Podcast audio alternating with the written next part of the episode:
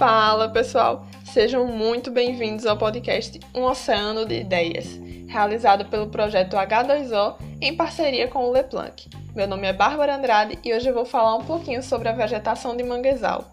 Dentre as espécies típicas de mangue, destacamos o mangue vermelho, mangue preto, mangue branco e mangue de botão.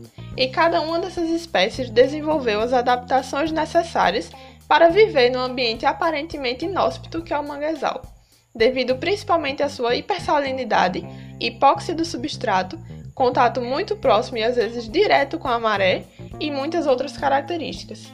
Então, sabemos que o manguezal é um ambiente riquíssimo em matéria orgânica, mas que apesar disso, muitas características o tornam fora dos padrões para o desenvolvimento da maioria das plantas. Por isso, as espécies típicas de mangue desenvolveram habilidades.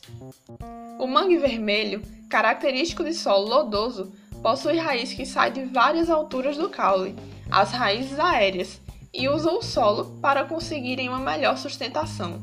Apresenta casca geralmente lisa e clara, que quando raspada mostra uma cor avermelhada. Sua principal característica são as rizóforas, as raízes escoras, que formam arcos característicos.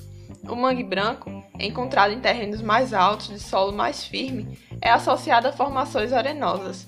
A principal característica é a presença de glândulas não funcionais na base superior do pecíolo vermelho. Apresenta raízes radiais, porém em menores tamanhos e em menor número. O mangue preto, assim como o mangue branco, possui raízes radiais, que crescem horizontalmente abaixo do substrato, formando uma base de sustentação para as árvores, só que com pneumatóforos mais desenvolvidos e em maior quantidade. Esses pneumatóforos são estruturas que auxiliam nas trocas gasosas.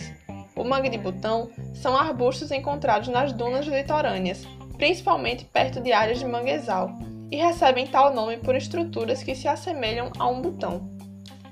Quanto às adaptações das raízes dos mangues, como o solo é pobre em oxigênio, as raízes saem da terra, sendo então chamadas de raízes aéreas, pois precisam captar oxigênio presente no ar.